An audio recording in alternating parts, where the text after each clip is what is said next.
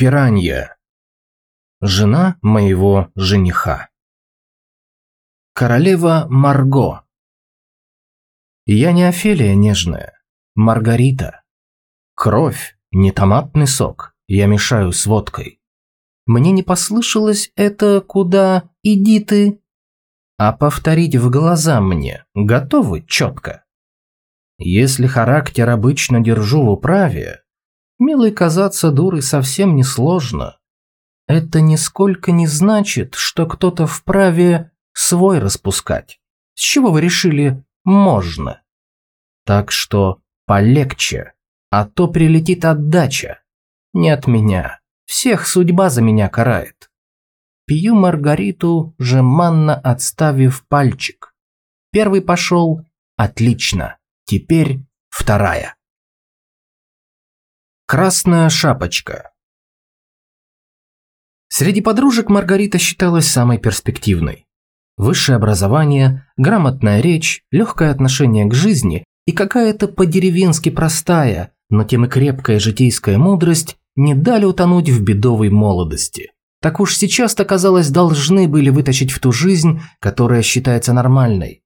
Ведь и даже проституцией она занялась не с какой-то черной безнадежности, а скорее из любви к искусству. Мать ей, нищей студентке из Мухадрищенска, помочь ничем не могла, даже если бы хотела.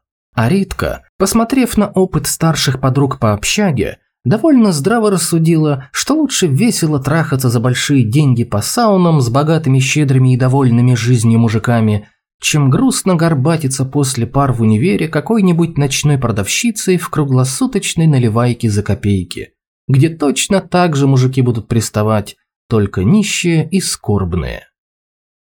«Не боишься? Все-таки рисковая работенка», – спросил Маргариту как-то один из клиентов на одной из таких банных групповушек.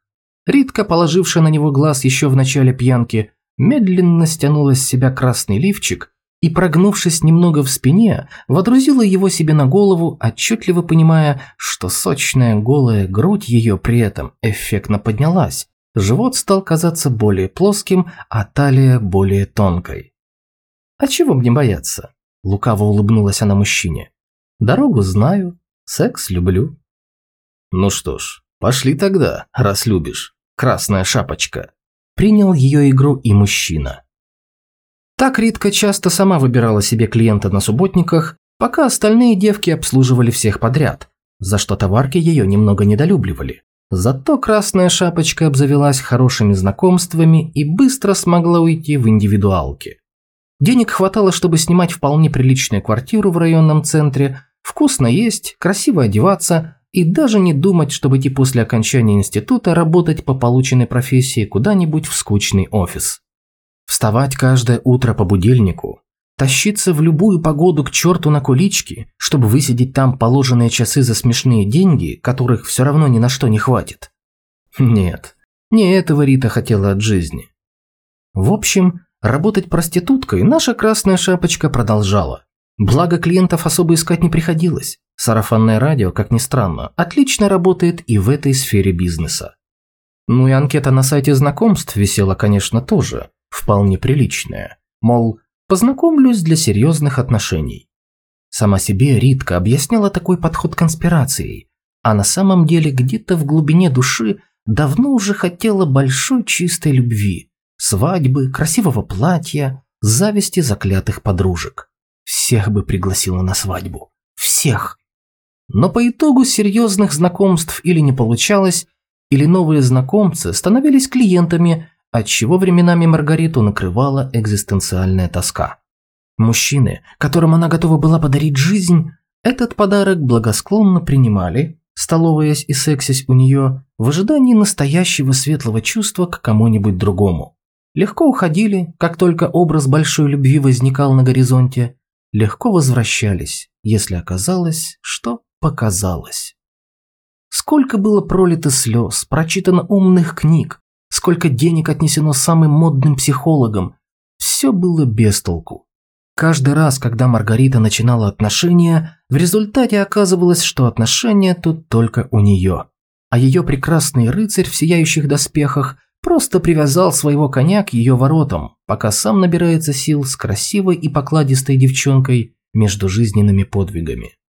Нет, за кров, стол и ласку он, конечно, благодарен и ценит, и будет помнить всю жизнь.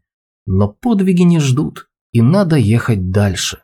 Хорошая ты баба, Ритка. Счастья тебе и мужика хорошего. Надо будет помочь чем, пиши, звони, не стесняйся. Чем смогу, помогу. Ага, так и представила. Привет. Помнишь, ты сказал, что я могу к тебе обратиться за помощью? Да, конечно, Ритуль. Что случилось? Так вот, все случилось, дорогой, кроме простого бабского счастья. Возьми меня замуж, а? Бип, бип, бип. Абонент выключен или находится вне зоны действия сети.